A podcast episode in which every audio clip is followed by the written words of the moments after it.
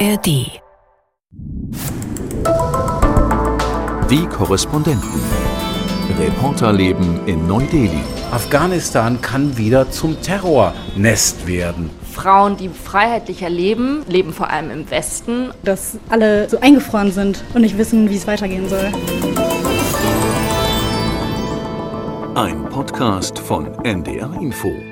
Aber zumindest mit den Gemäßigten sollte man reden. Das sagt Peter Hornung. Ich danke Ihnen herzlich. Ja, lass uns mal eben rübergehen zu Peter. Ich kann ja mal direkt klopfen. So, wir schauen jetzt mal hier drüben. Hier sitzt Peter ja. nämlich schon. Peter, wir haben dir gerade schon zugehört. Ich habe dir zugehört, ja, ja. Wir fangen mal direkt von vorne wieder an, wie ja. ihr es kennt im Podcast. Hallo und Namaste. Hier sind Peter, Clara und Charlotte.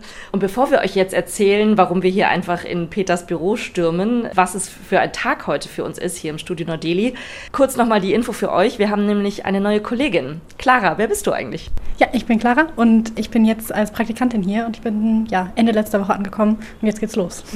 Herzlich willkommen. Und du äh, studierst in Dortmund, ne? Ja, genau. Ich studiere in Dortmund Journalistik und jetzt bin ich hier.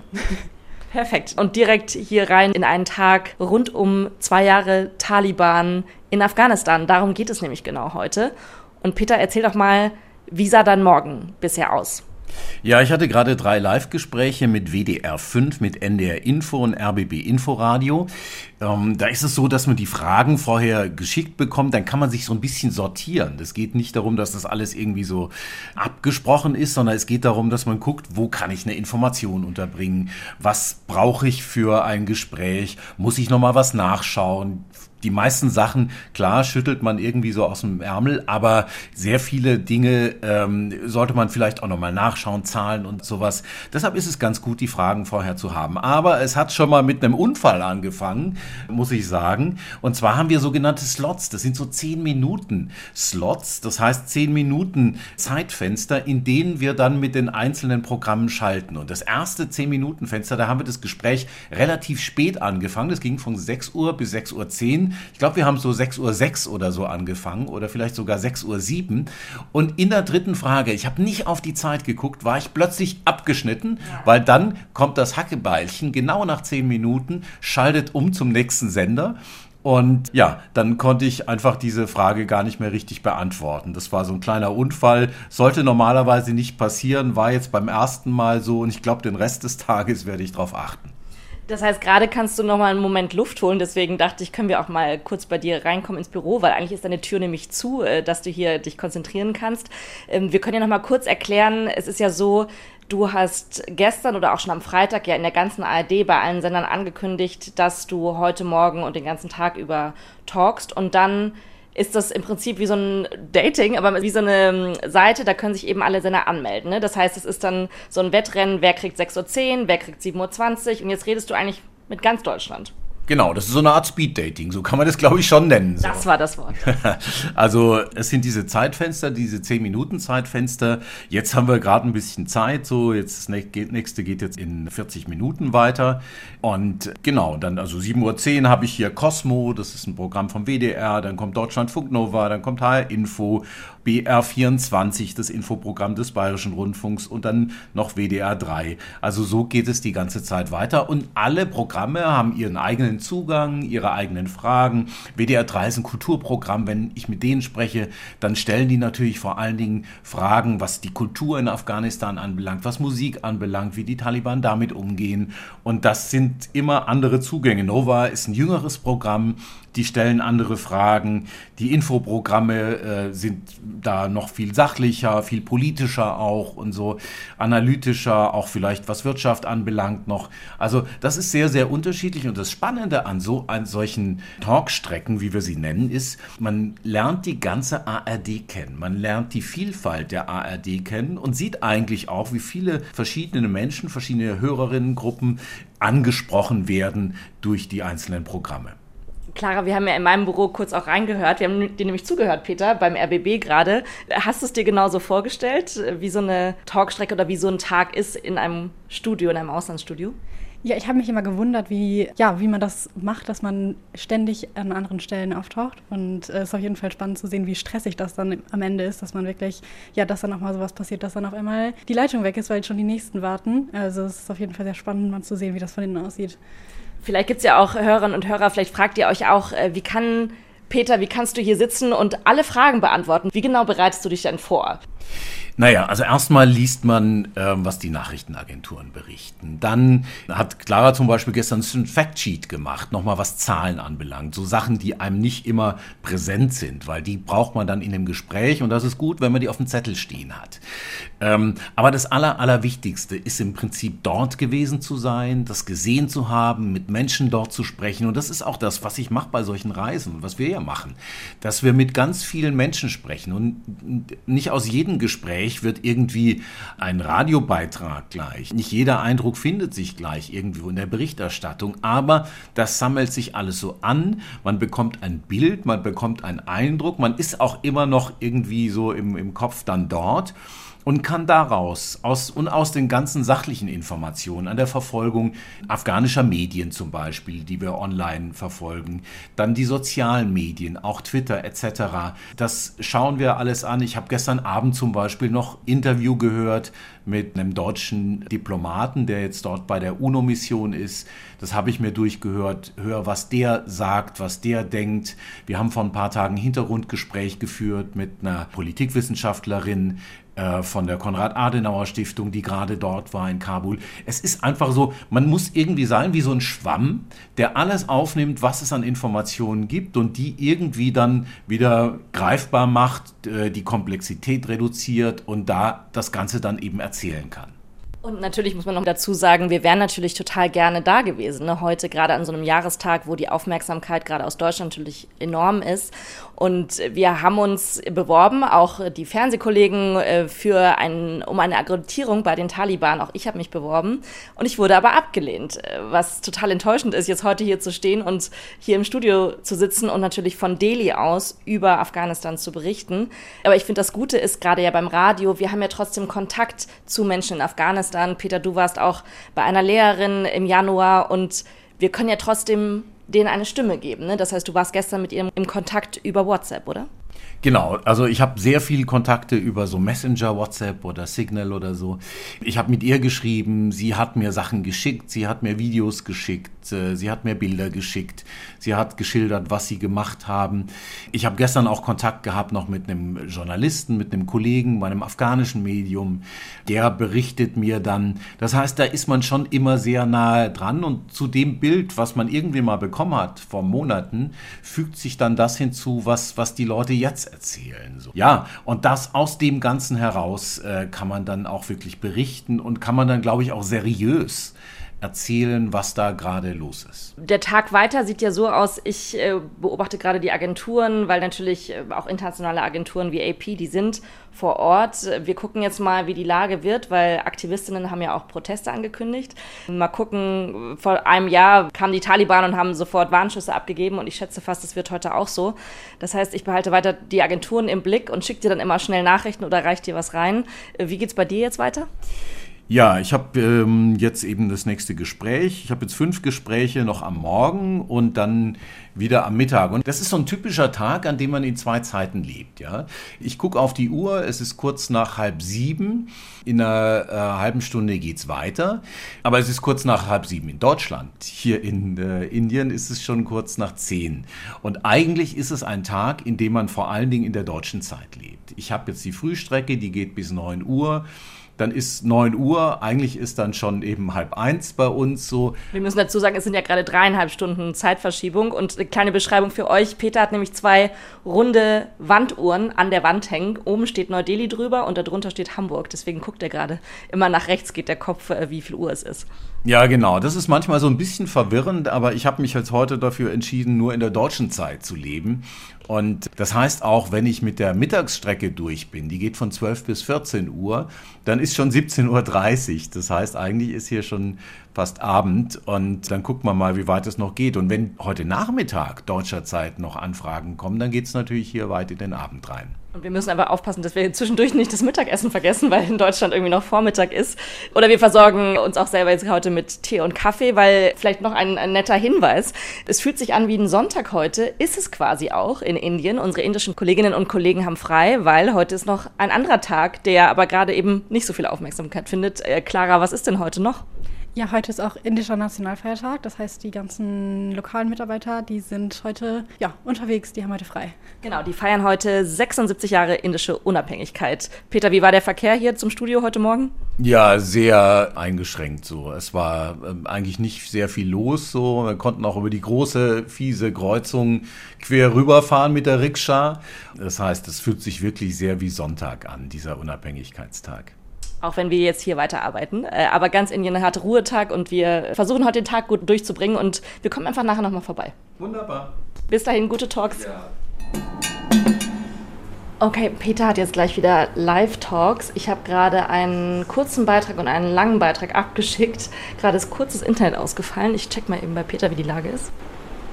Clara, hast du Demos gefunden oder wo dann demonstriert wird? Ähm, ja, im Norden wurde gestern Abend demonstriert. Äh, an der Grenze zu Tadschikistan war es, glaube ich.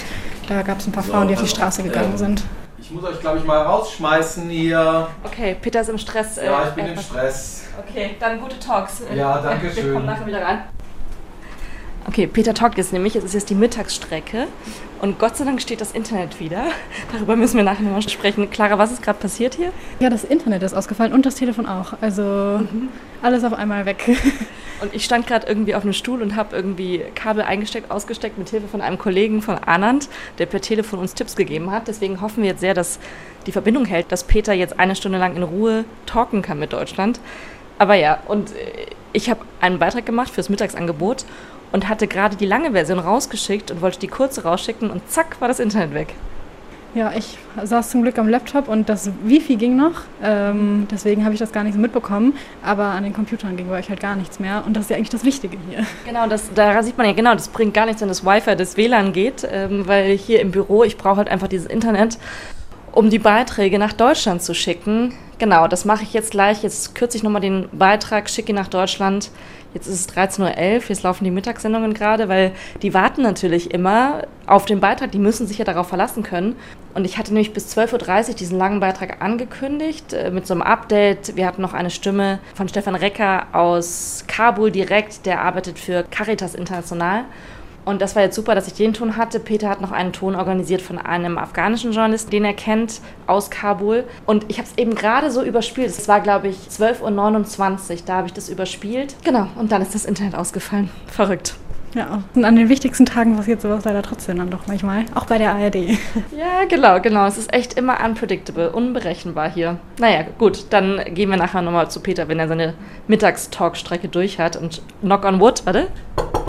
Ich klopfe auf meinen Schreibtisch, hoffentlich hält alles. Oh Mann, ich bin jetzt richtig durch, echt. Ja, setz dich erstmal. Peter hat sich gerade schon eine Cola geholt. Ja, die brauche ich jetzt aber auch. Wie, wie viele Stunden hast du jetzt durchgetalkt und mit wie vielen Sendern? Das weißt du wahrscheinlich gar nicht. Also ich habe jetzt 15 Talks und äh, Beiträge gemacht. Äh, ja, und es war jetzt seit sechs Stunden, seit zehn Stunden, ja genau. Es waren jetzt zehn Stunden. Zuletzt habe ich noch irgendwie eine Viertelstunde lang ähm, mit dem hessischen Rundfunk gesprochen, ähm, in so einer Sendung, die sich eine ganze Stunde äh, heute mit Afghanistan beschäftigen. So. Und irgendwann hat man sich zwar dann warm gequatscht, sozusagen, aber irgendwann quatscht man sich auch heiser.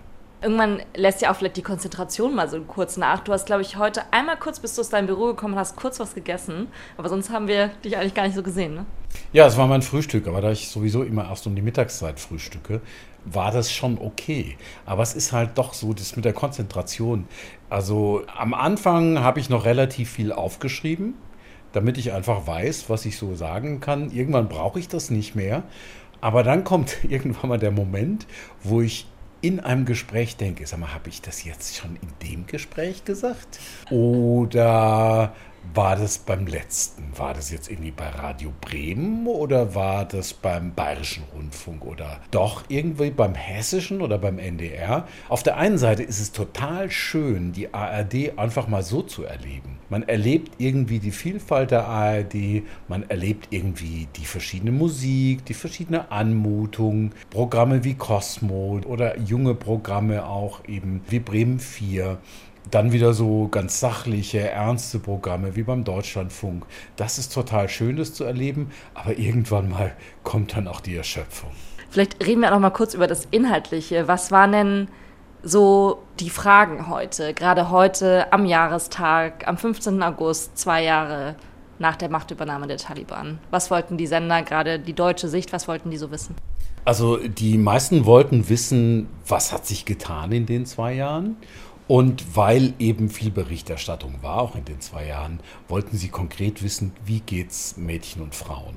Und das sind so Sachen, die immer wieder gefragt wurden. Das fragt man sich ja wirklich, was hat sich denn getan für die Frauen und Mädchen im Land in Afghanistan, jetzt 2023? Wie geht's ihnen?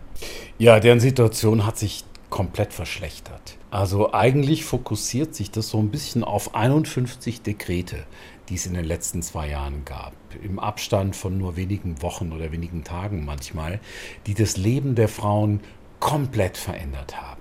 Das Leben von Frauen und Mädchen findet in Afghanistan eigentlich vor allen Dingen jetzt inzwischen in den vier Wänden statt. Soll stattfinden, so denkt sich jedenfalls die Führung der Taliban. Das heißt, sie dürfen eigentlich nicht mehr viel machen. Ältere Mädchen dürfen nicht mehr in die Schule, bis auf Ausnahmen. Frauen dürfen nicht mehr studieren. Frauen dürfen oftmals auch gar nicht mehr arbeiten, vor allen Dingen auch bei internationalen Hilfsorganisationen nicht. Die arbeiten, wenn überhaupt, dann von zu Hause. Sie dürfen nicht mehr in Parks, sie dürfen nicht mehr in Sportstudios. In Kandahar dürfen sie neuerdings nicht mal mehr auf Friedhöfe. Ja? Sie dürfen nicht in Schönheitssalons, weil es die Schönheitssalons gar nicht mehr gibt, die sind nämlich geschlossen worden und sie dürfen auch nicht alleine reisen. Und es ist dann tatsächlich so, wenn sie alleine reisen, wie neulich zwei Frauen am Flughafen aufgegriffen werden ohne männlichen Bewacher, Begleiter, also einen nahen männlichen Verwandten, dann werden die bestraft, die wurden gleich eingesperrt, ja. Oder eine Frau, die in den Park gegangen ist, die wurde mit einem Stock geschlagen und vertrieben. Und das ist das Leben der Frauen und das ist eine bittere Realität heute in Afghanistan. Und man fragt sich ja wirklich, wie das weitergeht. Wahrscheinlich wollen viele fliehen, auch viele jüngere Frauen, die vielleicht gerade studiert haben und jetzt eben nicht mehr zur Uni können. Aber man fragt sich ja wirklich, das muss ja irgendwann implodieren, also dieses ganze System, weil die Hälfte der Bevölkerung sind ja Frauen in Afghanistan. Das wäre eine Möglichkeit, ja, dass es implodiert. Aber die andere Möglichkeit ist, dass sich so ein Mehltau sozusagen über das Land legt, so eine Lethargie, so eine Hoffnungslosigkeit. Und ich glaube, das sehe ich im Augenblick.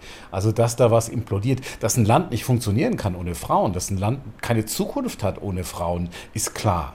Aber wir sprechen halt jetzt mal von der nächsten Zeit, wir sprechen von vielleicht von den nächsten Jahren, ja, dass man ein Land kaputt macht, dass man die Zukunft eines Landes zerstört, weil man einfach niemanden mehr hat, der Ärztin wird oder Ingenieurin oder Wissenschaftlerin, quasi das ganze Potenzial der Hälfte der Bevölkerung einfach in die Tonne tritt, um es mal salopp zu sagen das ist das Bittere, das ist das, das Frustrierende. Aber es kann wirklich sein, dass das Land einfach nur wie gelähmt ist die nächsten Jahre und dass sich so eine Lethargie breit macht und eine Hoffnungslosigkeit. Das Interessante ist ja, dass wir auch mit Afghanistan, dass wir einfach immer wieder über die Frauen reden. Also es gibt ja kaum, auch wahrscheinlich heute, hast du ja auch gesagt in den Talks, die Fragen, die dir gestellt wurden, alle wollen immer das Thema wissen. Hat denn auch jemand gefragt, warum ist das eigentlich so? Also warum ist, man hat ja fast den Eindruck, dass die Taliban es bewusst darauf angelegt haben, gerade die Rechte von Frauen zu beschneiden. Aber man fragt sich ja, warum denn? Was steckt denn eigentlich dahinter? Das sind ja alles Äußerungen, Machtdemonstrationen des Emirs. Der Emir ist quasi der Schlüssel zum Verständnis der Taliban. Das ist der oberste Taliban-Führer, der heißt Hibatullah Akhundzada. Es gibt kaum Bilder von ihm. Letztes Jahr ist er mal aufgetreten in Kabul bei einer Veranstaltung, bei einem Treffen von Religionsgelehrten. Da gibt es aber meines Wissens keine Bilder. Ich habe aber einen Mitschnitt gehört. Also den konnte ich zumindest hören. Und der ist sozusagen das dunkle Machtzentrum der Taliban. Das ist der radikalste der Radikalen. Das ist eine Auslegung des Koran, wie sie sich selten findet, auch in radikal-islamischen Ländern, auch im Iran oder in Saudi-Arabien. Der gibt vor, wie der Staat sein soll. Der hat ein eigenes Staatsverständnis, der hat ein eigenes Verständnis von Islam, vom Koran. Und dem folgen alle. Es gibt viele gemäßigte Taliban, die auch sagen, nee, ähm, wir wollen das gar nicht, dass Frauen keine Bildung mehr bekommen. Die schicken ihre Töchter, die schicken ihre Ehefrauen auf Universitäten. Die sind im Ausland, studieren da in Saudi-Arabien oder im Iran oder auch in Pakistan. Die sagen eigentlich, wir wissen, dass unser Land keine Zukunft hat, aber sie stellen nicht öffentlich in Frage, was der Emir verfügt. Und der ist derjenige, der das vorgibt, in welche Richtung das Land geht. Wahrscheinlich spielt ja auch damit rein, dass Frauen, die freiheitlicher leben, sind, leben vor allem im Westen und dass vielleicht das auch dahinter steckt, dass es natürlich auch da ein Zeichen ist der Taliban, dem Westen uns zu zeigen, hier, wir sind anders, wir haben ein anderes Verständnis, gerade auch mit der Religion. Und ich glaube, es ist auch sowas, wenn man es mal auf die psychologische Ebene hebt, so eine gestörte Männlichkeit. Also ich habe mal mit dem Sprecher des Tugendministeriums in Kabul gesprochen, habe ihn gefragt, was wäre eigentlich das Problem, wenn hier eine Frau bei dir arbeiten würde im Büro? Da sagt er, ja, also wenn eine Frau hier wäre, eine unverheiratete Frau oder ich alleine mit einer Frau überhaupt im Raum wäre, ähm, da könnten ja Gefühle, oh je, jetzt meldet sich schon wahrscheinlich wieder irgendjemand. Ich mache das mal aus. Peters Handy ist auf laut. Man muss, man muss heute echt, irgendwann mal muss man sagen, jetzt reicht's. Nein, aber der sagte, wenn eine Frau hier wäre in meinem Büro, dann könnten ja Gefühle entstehen, sagte er tatsächlich so. Und äh, nee, deshalb darf die da auch nicht arbeiten. Und dann meinte mein Kollege, mit dem ich da war, als wir draußen waren, so ein Typ, ich meine, das ist doch nicht das Problem der Frau, das ist das Problem von dem Typen. Der muss sich doch im Griff haben, ja? Und die externalisieren ihre eigenen Probleme sozusagen, die sie mit Frauen haben, schieben es den Frauen in die Schuhe und beschränken ihre Rechte. So kann man das, glaube ich, auch sehen. Clara, was geht dir durch den Kopf, wenn du genau dieses Thema hörst mit den Taliban und den Frauen? Ja, also am Anfang war ich immer noch so ein bisschen vorsichtig. Ich habe tatsächlich meine Hausarbeit dazu geschrieben, dass sehr häufig so die Rolle von Frauen in Konflikten so ein bisschen instrumentalisiert wird, aber in Afghanistan sieht man ja einfach so, nee, das ist da einfach das eine, oder nicht das eine Problem, aber das ein prominenteste Problem, wo man halt einfach sagen muss, so geht es eigentlich nicht weiter. Und ich glaube, das stellt halt einfach auch alle vor die große Frage, ja, wie geht man damit jetzt um? Und ich glaube, genau deswegen sitzen da jetzt die ganzen Regierungen und fragen sich, was, was, was machen wir jetzt? Weil mit denen kooperieren kann man nicht, genau aus dem Grund, dass die Frauen so eingeschränkt werden. Aber wenn man dann wieder auf die humanitäre Lage zurückkommt, dann merkt man ja, okay, aber eigentlich muss irgendwas gemacht werden. Und ich glaube irgendwie, dass diese zwei Sachen sich sehr gegenüberstehen, so ein bisschen dafür sorgen, dass alle so eingefroren sind und nicht wissen, wie es weitergehen soll. Das klingt ja wirklich wie so ein diplomatischer Spagat, ne, Peter? Oder was hast du am Ende heute, am Ende des Tages für ein Fazit gezogen, wie es denn jetzt weitergeht? Ja, genau das ist das Spannungsfeld, was Clara gesagt hat. Also auf der einen Seite kann man die Leute nicht alleine lassen, auf der anderen Seite kann man mit den Taliban nicht kooperieren. Also muss man Kooperationsformen eigentlich finden, die man einigermaßen vertreten kann. Wir haben in der ARD oder im Radio haben wir verschiedene Formate auch und eines ist auch der Kommentar. Das heißt normalerweise, klar, wenn ich Gespräche habe wie heute, dann, dann ist da auch Kommentierendes dabei, weil da erzähle ich ja auch persönlich. Da ist dann auch Meinung dabei. Aber normalerweise, wenn wir Stücke aufnehmen, dann machen wir Beiträge, das ist dann Berichterstattung und wir machen Kommentare. Ich habe einen Kommentar gemacht. Ganz kurz, vielleicht können wir dazu sagen, für uns Journalisten heißt Kommentar, ist es eine Meinung. Ne? Also, dass wir ganz klar sagen, was ist meine Meinung, weil wir sonst ja immer eher distanzierter berichten. Genau, ein Kommentar ist ein Meinungsbeitrag, ganz klar Meinung. Ich meine das. Und da habe ich auch überlegt, genau, was ist denn da eigentlich? Übrigens, da hinten ist ein Feuerwerk gerade, war da? Das ist Independence Day übrigens, Leute. Ja, By the way, ja, haben wir ja. gar nicht im Blick gehabt heute. Es ist ja Unabhängigkeitstag. Wir sind den ganzen Tag irgendwie im Kopf in Afghanistan und eigentlich feiert Indien gerade den Unabhängigkeitstag mit einem Feuerwerk. Nee, aber nochmal zu den Taliban zurück. Genau das habe ich kommentiert, dazu habe ich meine Meinung gesagt. Meine Meinung ist es einfach, es wird immer hoffnungsloser, es wird immer schlimmer. Wir haben immer weniger Optionen, die wir eigentlich haben in der Zusammenarbeit mit den Taliban. Und irgendwie ist es frustrierend, es ist desillusionierend, es ist einfach nur bitter, wenn wir sehen, was die letzten zwei Jahre passiert ist. Trotzdem, wir können die Menschen in Afghanistan nicht alleine lassen. Wir können sie nicht alleine lassen mit diesen Taliban. Das heißt, es muss eine humanitäre Hilfe geben, es muss den Versuch geben, mit den Taliban zu sprechen und es muss einfach diesen Kontakt dauerhaft geben, auch wenn sich nichts verändert und selbst wenn es sich noch weiter zum Schlechten wendet, muss es irgendwas geben. Wir können nicht einfach sagen, macht doch euren Dreck alleine, macht doch euer Land alleine. Erstens mal wegen der Menschen nicht und zweitens auch, Afghanistan kann wieder zum Terrornest werden, zur Brutstätte von neuen Terroristen und es gibt schon Anzeichen dafür, gerade zum Thema Al-Qaida, wo die Taliban doch wirklich möglicherweise auch ganz gute Beziehungen haben zu dieser Gruppe die ja hinter den Anschlägen von 2001 steht, vom 11. September. Und deshalb ist es auch wichtig, dass wir diese Kontakte weiter haben mit den Taliban. Und sonst würde sich ja die Geschichte wiederholen. Und äh, eigentlich sind wir ja alle immer so weit, dass man denkt, man müsste doch aus der Geschichte lernen. Vielleicht kurz nochmal zum Abschluss, ähm, Clara, was du heute auch gemacht hast. Du hast ja sehr im Blick gehabt und hast versucht herauszufinden, was findet eigentlich im Land statt. Hast du was gefunden und wie bist du vorgegangen? Ja, also es war ganz viel auf Twitter und auch ganz viel Google Translate war da im Spiel, weil man halt auf Englisch jetzt auch nicht unbedingt alles da findet.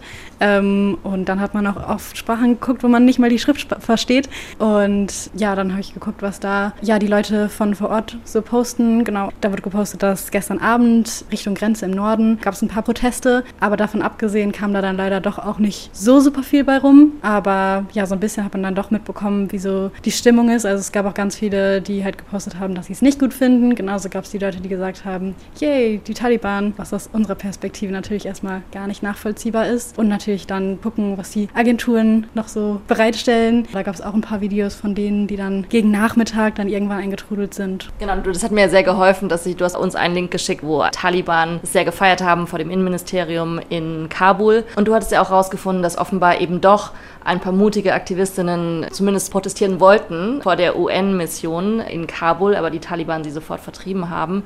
Und wir haben auch einen Brief zitiert, den Aktivistinnen veröffentlicht haben, wo sie gesagt haben, wir fordern, wir bitten euch als Weltgemeinschaft, bitte vergesst uns afghanische Frauen nicht. Insofern, ja, ein, ein voller Tag voller Afghanistan. Und wir können vielleicht noch ganz am Ende die Good News äh, sagen, das Internet läuft jetzt wieder und wir haben auch wieder Kontakt zu unserem Server. Ne? Also hoffen wir mal, dass es so bleibt. Peter, wie war es bei dir? Technische Ausfälle oder hast du alles überstanden mit den Talk? Ja, es gab Ausfälle zwischendurch. Dann musste ich aufs Handy wechseln, wo ich auch diese App drauf habe. Also es war schon irgendwie so ein Jonglieren zwischen den verschiedenen Sachen, aber irgendwie geht's dann. Und glücklicherweise passierte das nicht gleich am Anfang, wo man sich so noch ein bisschen warm redet, wo man noch alles sortieren muss, wo man sich noch sortieren muss, sondern relativ am Nachmittag, also am Ende der ganzen Talkstrecken. Das heißt, da musste ich mich dann nicht mehr viel vorbereiten auf Gespräche. Da floss das einfach so und dann konnte ich einigermaßen auch umgehen mit so technischen Schwierigkeiten.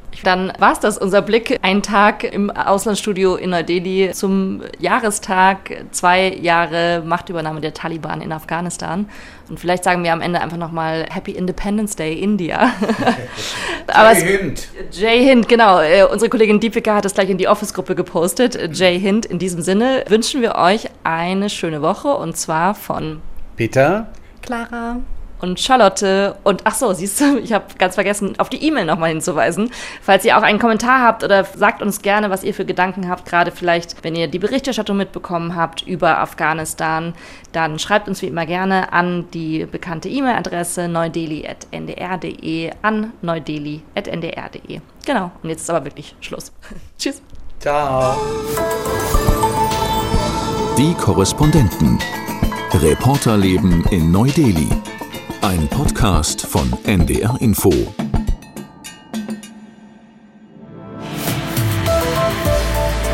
NDR Info. Der Hintergrund.